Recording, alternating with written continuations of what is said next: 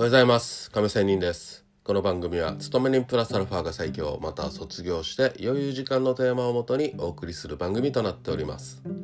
さあえ今日は昨日の続きでその2ということで FX の話ですが大相場への対応ということでまあ攻めの姿勢にという話をしたいと思います。さあ大相場というのは基本的に一方方向に相場が進むことですよね。うん、どんどんどんどん一方方向にワンウェイに進んでいきます。こうしたダイナミックなマーケットでは積極果敢な姿勢をとる。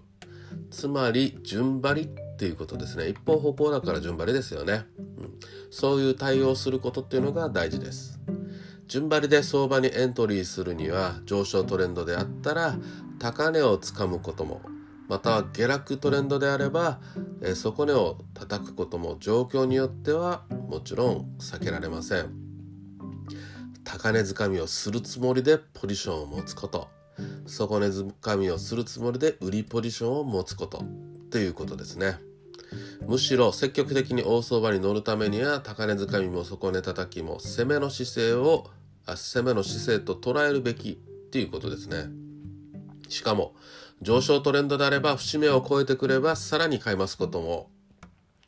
OK で OK でしょうしまた下落トレンドであれば節目が割れてきた時にはさらに売り増しすることも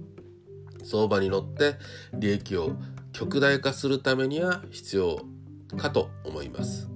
つまり大相場になったら待ちの姿勢から攻めの姿勢に。自分自身のスタイルを、まあ、スタンスですね。意図的に意識的に変えていくことが必要となるわけです。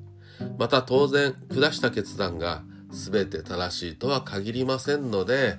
もし間違ったと思ったらもちろん固執せずに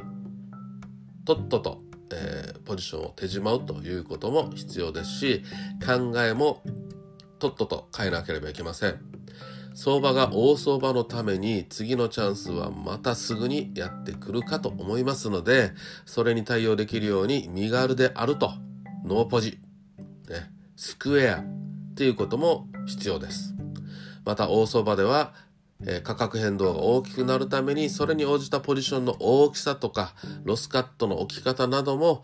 自分の体力に合わせて調整する必要があるということでした。まあ今日は昨日からね含めて大相場への対応ということで今日はその2まあ攻めの姿勢という話をしてみました。